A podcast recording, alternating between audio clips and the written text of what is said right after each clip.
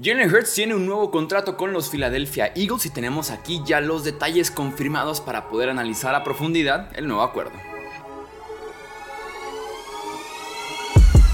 Hablemos de fútbol. Hablemos de fútbol.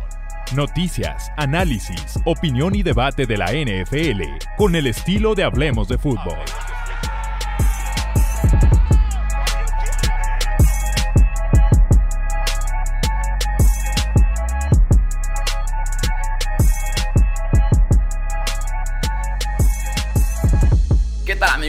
Bienvenidos a una edición más del podcast Hablemos de Fútbol. Yo soy Jesús Sánchez. Es un placer estar nuevamente aquí con ustedes para poder comentar ahora el nuevo contrato de Jalen Hurts, el coreback de Filadelfia. Es un episodio que solemos hacer con contratos importantes, que nos hacían falta los detalles oficiales, ya que se revelan los detalles. Vino después el tema de Lamar Jackson, obviamente el fin de semana del draft, tanto pre, durante como el post. Así que finalmente podemos enfocarnos ahora sí en los detalles ya finales oficiales del contrato de Jalen a profundidad. Recuerda que si aún no estás suscrito aquí al podcast de Hablemos de Fútbol, te invito a hacerlo ya sea en YouTube o en la plataforma en la que estés escuchando este podcast para poder seguir creciendo con la comunidad de Hablemos de Fútbol. El contrato de Jalen Hurts tiene dinero nuevo, que son 5 años y 255 millones de dólares. Esto es una extensión de contrato, no se reemplaza el acuerdo que tenía ya Jalen Hurts como novato, así que en total se suma también ese último año que tenía todavía en su acuerdo de novato y queda un contrato total de 6 años y 259 millones de dólares, que es un muy buen acuerdo para Filadelfia. Al momento de firmar de esos 255 millones nuevos que recibe Jalen Hurts, 110 millones son garantizados al momento de la firma. Siempre hago aquí el hincapié de, es una diferencia muy grande entre dinero total garantizado contra dinero garantizado al momento de firmar. Y en este caso son 110 millones garantizados al momento de firmar. En total son 179 millones eh, garantizados, ¿no?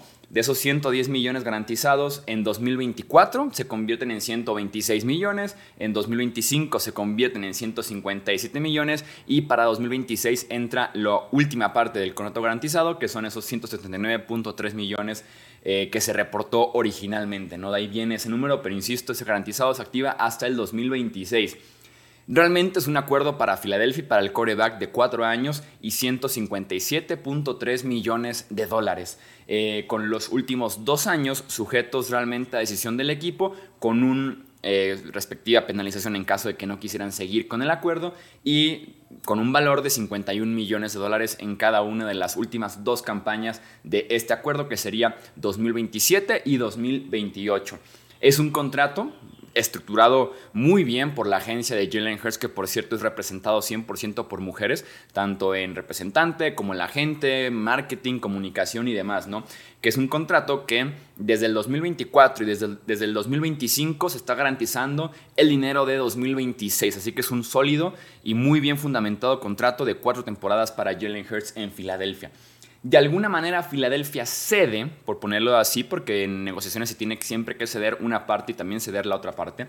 En este caso, Filadelfia cede con Jalen Hurts y lo convierte en el coreback mejor pagado de toda la NFL, bueno, en el jugador mejor pagado en la historia de incluso de la NFL, aunque sea por unos días, porque después Lamar Jackson lo superó, hablando del promedio anual de dinero nuevo, que son esos 51 millones que entran en el contrato de 255 por 5 temporadas. Así que en ese sentido, Filadelfia le dice a Jalen Hurts, convierta en el jugador mejor pagado en promedio anual en la historia de la NFL.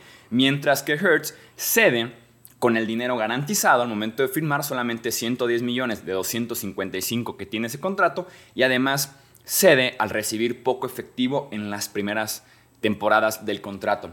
Hertz apenas ganará 24 millones este año, que es derivado de un bono por firmar de 23 millones y su salario, que es de un millón 10 mil dólares, ¿no? Eh, por poner un ejemplo, Lamar Jackson, que tenía un poco más de mm, valor o un poco más de ventaja en las negociaciones, etiqueta de jugador franquicia, pedir un cambio y demás, le saca a los Ravens 80 millones de dólares en el primer año. 72 de bono, 8 de salario. En este caso, Hertz, insisto, 23 de bono, solamente 1 de salario. Así que en ese sentido, Jalen Hurts dice: Ok, no recibo tanto efectivo de inicio, pero conviérteme en el jugador mejor pagado en la historia de la NFL en promedio anual. Insisto, aunque sea solamente unos días, ¿no? Y en general va sumando poco efectivo eh, eh, Jalen Hurts en el año 2 recibirá apenas 64 millones y en el año 3 apenas recibirá 106 millones de ese dinero nuevo. ¿no? Los golpes fuertes vienen a partir de 2026, 27 y 28. Eh, los equipos pueden ofrecer, en ese sentido uno se preguntaría por qué Jalen Hurts cedería eso. Los equipos cuando estamos hablando de un jugador que no fue primera ronda, o sea que ha tenido un flujo efectivo bajo, que no viene de tener el mejor contrato de novato, los equipos suelen aprovechar mucho esa parte. Eh, ofrecen cantidades que no son tan altas en flujo efectivo, en disfrazadas de bono por firmar, y los jugadores, por ejemplo, en el caso de Hertz, que llevaba jugando en la NFL tres años y que apenas había cobrado unos 4, 4.5 millones de dólares, le va a parecer un buen número recibir 23 de golpe, ¿no? Entonces, en ese sentido existe, por eso el decir el equipo me aprovecho un poco, de alguna forma me aprovecho, de que no has recibido tanto efectivo en tu carrera en la NFL y que te puede caer muy bien 23 millones utilizando otra vez el caso de Lamar Jackson, que recibe 80 en este primer año, el tipo fue primera ronda, es un contrato muy diferente en cuatro años, y aparte tomó la opción de quinto año, que también estamos hablando ya de los veintitantos millones de dólares que ganó la temporada anterior, así que es un tipo que no requiere, entre comillas, porque no, no sea al 100%, que no requiere del dinero, que no requiere el efectivo a la de ya de alguna forma. Entonces, en ese sentido, por eso Filadelfia se puede aprovechar, entre comillas, de Jalen Hurts. Los impactos que tiene Hertz en el tope salarial son muy buenos. Por lo menos de aquí al 2026, ¿no? Este año apenas 6.1 millones, el siguiente 13.5 millones, en 2025 21.7 millones y en 2026 31.7 millones en impacto en tope salarial. Filadelfia le agregó cuatro años, que realmente son años fantasma que solamente ayudan para repartir un poco el impacto y seguir teniendo un coreback que cobre poco en tope salarial y poder seguir compitiendo como lo han estado haciendo en las últimas campañas ya con Jalen Hurts como su coreback. Pasamos a la pregunta de Jalen Hurts merece este contrato. Hace bien Filadelfia en darle ya el dinero a un coreback que viene de iniciar dos campañas para ellos, la reciente campaña de candidato de MVP que se quedó un par de jugadas de ganar el Super Bowl y el Super Bowl MVP, en mi opinión, sí. Siempre voy a estar a favor de que el, jugador pueda cobrar cuando pueda y, como siempre he dicho, es el precio de tener un coreback. Y con Jalen Hurts estoy convencido de que el tipo mejoró lo suficiente la temporada anterior, que tiene todavía cierto margen de mejora y que el nivel que mostró en 2022 fue muy, pero muy bueno. Uno de los dos o tres mejores corebacks en la NFL tan solo la temporada anterior, ¿no? El Super Bowl 57 que hizo fue magistral. Yo siempre lo he dicho, tengo la fortuna de poder decir, vi una actuación individual en persona, en vivo, en Phoenix, en el estadio en el Super Bowl 57, magistral, de lo mejor que se ha visto en la historia de los Super Bowls, con el Super Bowl que hizo Jalen Hurts en contra de los Kansas City Chiefs, tanto corriendo, pero también pasando el ovoide. Estaba leyendo según Pro Football Focus, es la calificación más alta pasando el ovoide que ellos han calificado en un Super Bowl. Entonces te dice bastante de lo que estuvo haciendo, ¿no? Temporada de MVP, encaja muy bien en el sistema de juego, es el coreback moderno, el coreback nuevo que pasa, también corre muy bien el ovoide. En 2021 demostró su habilidad corredora, mientras que en 2022 mejora lo suficiente pasando el ovoide e insisto, no es perfecto para nada. En ese sentido, hay muchos quarterbacks mejores que Jalen Hurts lanzando el ovoide, pero existe cierto margen de mejora. Y aparte, mejoró lo suficiente para poder decir, lanza el balón bastante bien y lo corre de forma magistral, de forma casi perfecta. Entonces, en ese sentido, se puede equilibrar muy bien el tipo de habilidad que tiene Jalen Hurts, ¿no? Eh, está hecho él para esa ofensiva, lo que hacen en cuarta oportunidad, lo que hacen en línea de gol. Mucho mérito para Jalen Hurts en esas jugadas que la NFL literalmente quiere cambiar el reglamento para poder anular el que no puedan frenar a Jalen Hurts. El tema de las lesiones es un tema que tienen que seguir de cerca en Filadelfia. En 2021, porque es un corredor, ¿no? En 2021 se pierde un partido eh, con un esguince de tobillo. En 2022 se pierde dos partidos por una lesión en el hombro derecho. Entonces tienen que seguir muy de cerca en ese sentido el tema de lesiones y ver la forma de seguirlo protegiendo, que no cambie el estilo, pero sí seguirlo protegiendo. Le preguntan a Nick Siriani, ahora que el tipo cobra mucho más y que es un compromiso mucho más grande también de Filadelfia en el tema contractual con él, si iba a cambiar un poco el estilo de juego, de ofensiva, si lo iba a proteger. Y el tipo, Nick Siriani dijo, porque le pagaríamos más para hacer menos, dando a entender que no, que Jalen Hurts va a seguir corriendo el ovoide. tal vez se va a estar protegiendo un poco más, deslizándose, saliéndose del campo, con capturas tirándose antes de que llegue el defensivo en lugar de intentar romper el tacleo, extender la jugada y demás. Pero Sirianni lo dijo, ¿por qué le pagaríamos más? Para que el tipo haga menos. Así que en ese sentido, solamente hay que ver eso.